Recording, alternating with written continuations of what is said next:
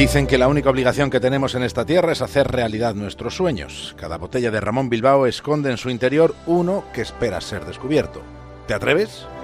Ramón Bilbao, el viaje comienza aquí.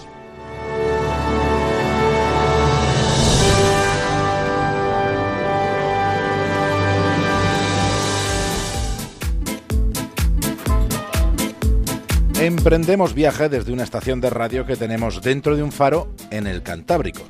Lo siguiente en la brújula es una conexión con Punta Norte, con Javier Cancho.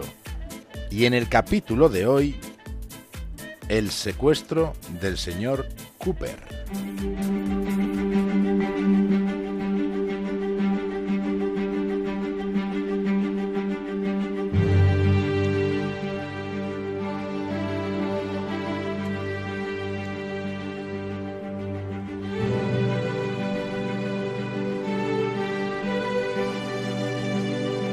Ariel es un pequeño pueblo en una comarca que pertenece al estado de Washington.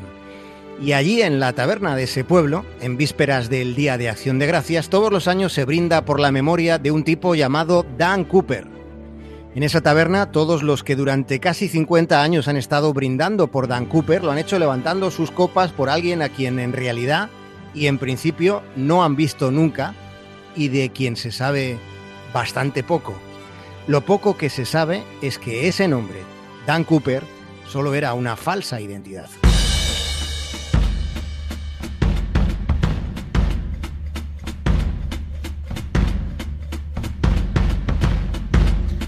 Fue hace 47 años cuando un hombre vestido de un modo elegante, con traje y corbata, secuestra un avión en pleno vuelo.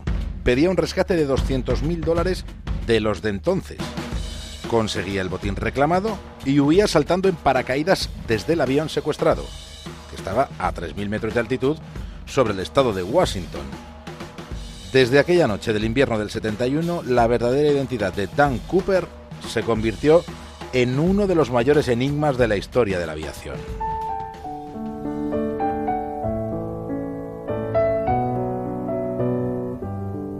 Era el 24 de noviembre de aquel año, 1971. Era la fecha anterior al Día de Acción de Gracias en los Estados Unidos. Dan Cooper accede a la cabina del vuelo 305 con destino a Seattle de la compañía Northwest. Cooper lleva una gabardina negra, unos mocasines impecables, un elegante traje de color negro a juego con la corbata que estaba subrayada por una lustrosa camisa blanca. Y fijándose bien en su aspecto llama la atención el alfiler que lleva en la corbata que está hecho de madre perla, es como un nácar brillante. Cooper se sienta en la última fila del aparato, en el asiento 18C. Es un vuelo en el que viajan 36 pasajeros y 6 tripulantes. Cuando el avión ya está en pleno vuelo, él pide un bourbon con soda. En ese momento el señor Cooper le entrega una nota a una zafata llamada Florence Schaffner, que entonces era una chica que tenía 23 años. Al principio la azafata ni siquiera mira la nota que le ha entregado Dan Cooper según reveló más tarde, muchos pasajeros le hacían proposiciones sexuales, así que pensó que aquella era una más. Ante esa indiferencia, Cooper se acercó a ella y le susurró algo al oído. Le dijo, Señorita, haga el favor de mirar la nota porque en mi maletín llevo una bomba.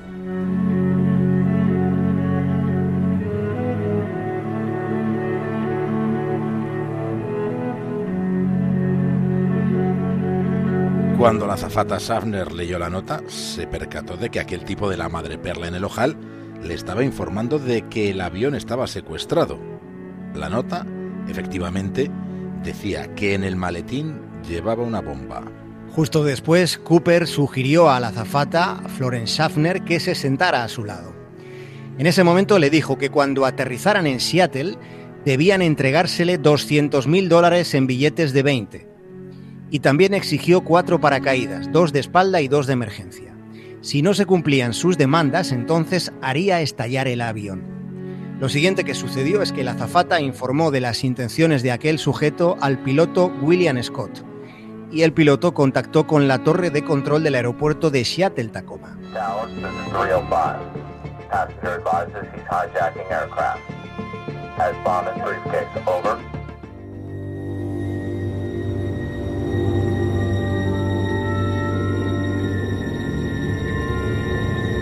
Este que hemos escuchado era el momento en el que el vuelo 305 informaba a la torre de control. Desde la torre de control llamaron inmediatamente a la policía y al FBI. Los federales hablaron con el presidente de la compañía aérea Northwest. Fue ese directivo el que puso mayor empeño en que no se armase excesivo revuelo si resultaba verosímil que aquel tipo llevaba consigo una bomba. Y fue así como el piloto ordenó a la azafata Schaffner que regresara a la parte trasera del avión y se sentara otra vez junto a Cooper para tratar de averiguar si la bomba era real o era un fingimiento. Cooper sintió cierto alivio cuando la azafata le pidió que le enseñara el interior del maletín. Su plan, pensó, estaba funcionando. La señorita Schaffner vio con cierto pavor que allí dentro lo que había tenía mucha pinta, toda la pinta de una bomba con unos cuantos cilindros rojos, una gran batería y un montón de cables. Cooper había convencido a todos de que la bomba era verdadera. Gentlemen, it is now safe to use approved electronic devices. Passenger information section of our in-flight magazine lists devices which may not be used on board at any time.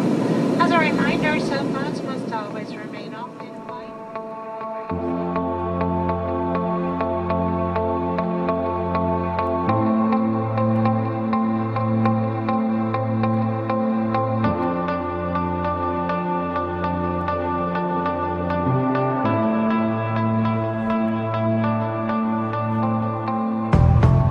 ¿Cómo era Dan Cooper?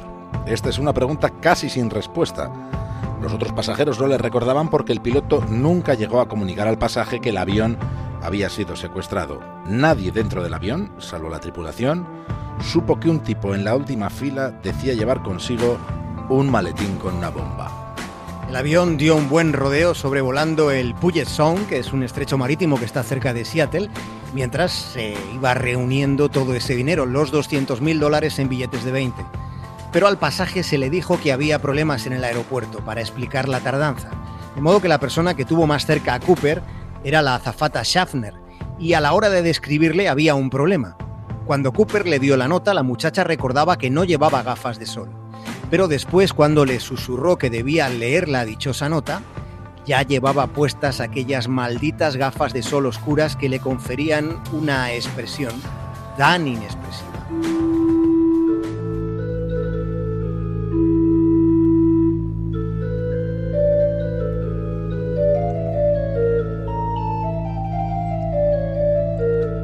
A las 17 horas y 24 minutos de aquel 24 de noviembre del 71, la torre de control del aeropuerto le comunicaba al piloto William Scott que las demandas de Cooper habían sido satisfechas. Fue entonces cuando el secuestrador permitió al piloto aterrizar. El aparato tocaba tierra a las 17 horas y 39 minutos. Mientras Cooper y parte de la tripulación esperaban dentro del avión a que se hiciera la entrega, el secuestrador dio una orden tajante para que se atenuaran las luces dentro del aparato y de ese modo evitar la tentación de que el FBI utilizara francotiradores. Lo tenía todo previsto. Los federales estaban perplejos. ¿Para qué demonios quería cuatro paracaídas? Nunca antes alguien había intentado saltar en paracaídas desde un avión comercial secuestrado. ¿Y por qué cuatro paracaídas? ¿Es que acaso tenía algún cómplice entre la tripulación? Bien, aquellas dudas les hicieron descartar la posibilidad de una intervención a bordo. Después del reabastecimiento del combustible y de que el señor Cooper hubiera hecho una inspección detallada de los cuantiosos fajos de billetes de 20 dólares y también de los paracaídas, solo entonces el secuestrador ordenó a la tripulación despegar nuevamente. Eran las 19 y 40 minutos de la tarde.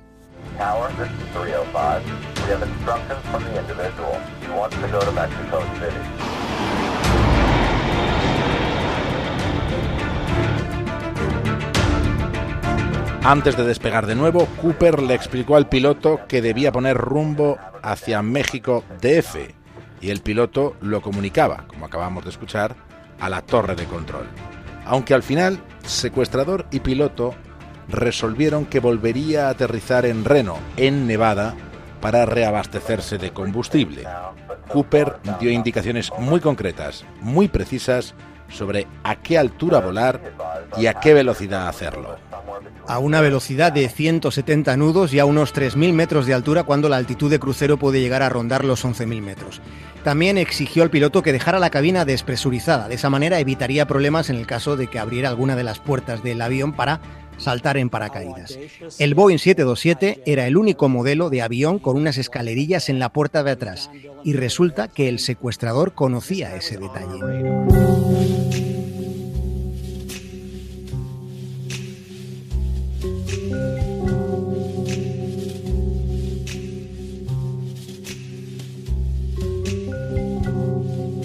Cooper utilizó esa puerta para saltar. El FBI cree que el salto lo hizo a las 20 horas y 13 minutos sobre el suroeste del estado de Washington. Nadie sabe qué pasó después. En aquel instante, con un frío intenso, a 3.000 metros de altura, a 3.000 y en medio de un aguacero y de la noche, Cooper utilizó uno de los cuatro paracaídas. Saltó sobre esa parte del estado de Washington donde hay montañas escarpadas, bosques con osos y hasta glaciares incluso. Pero también hay comunidades hospitalarias como la de ese pueblo llamado Ariel, donde cada año desde hace casi 50 se brinda por la salud, el coraje y la audacia de un hombre llamado Dan Cooper, aunque ese no fuera su verdadero nombre.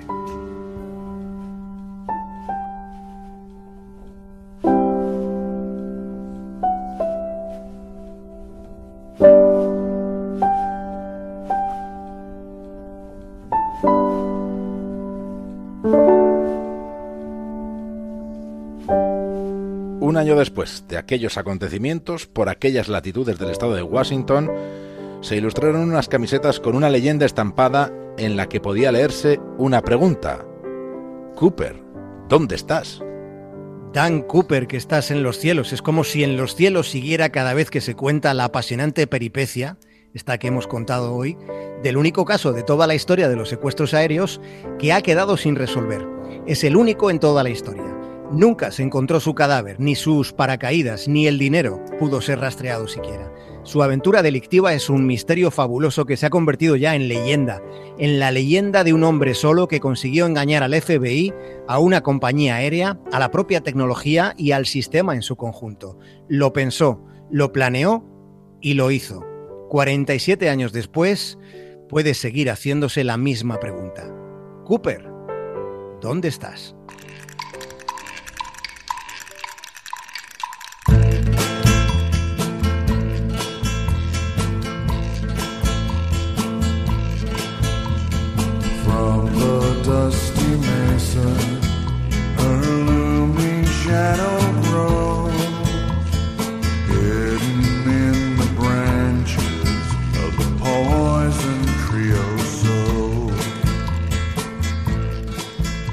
Javier Cancha, hasta mañana. Un abrazo, David Cura.